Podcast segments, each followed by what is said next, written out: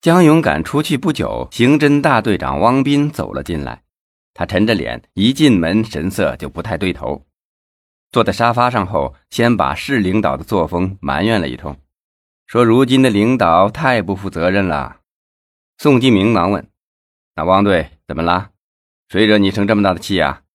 好像一下子让你看破红尘了。”汪斌这才说：“宋局，我们局按省厅指示成立专案组需要的五十万元经费，那报告被打回来了。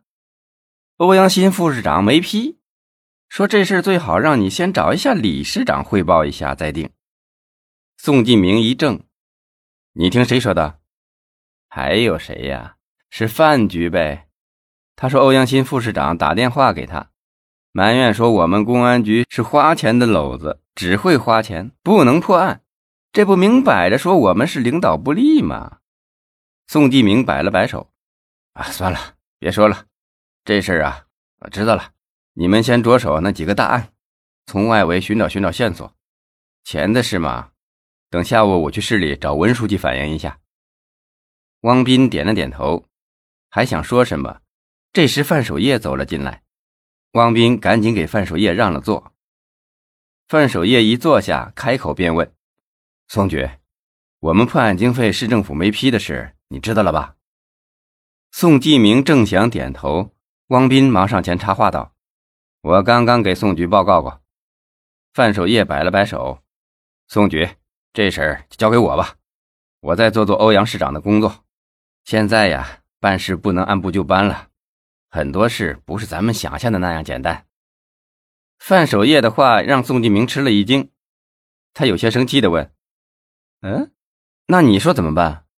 让我们公安局给欧阳新送礼，然后再让他批给我们五十万，百分之十的提成，在南疆已经算是很优惠了，是不是？”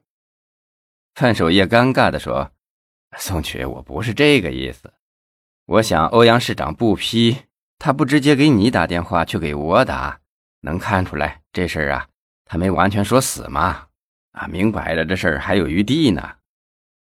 宋继明更加的生气了，正想朝范守业发火，意识到有汪斌在场，就对汪斌说：“啊，王队，你先忙你的去吧。”等汪斌离开，宋继明起身关上了办公室的门。等重新回到座位上，他的语气却缓和了下来，只是不温不火的说。老范，咱们公安局向市政府打这五十万的报告是干什么的？是给我宋继明一个人潇洒的吗？这是按照省厅指示用于破案的，那还讲不讲政治啊？哎，可欧阳市长并没有说不批嘛，他说让你找一下李市长，我想李市长不会不同意吧？宋继明一听又来气了，守业同志。你的话越来越让我搞不懂了。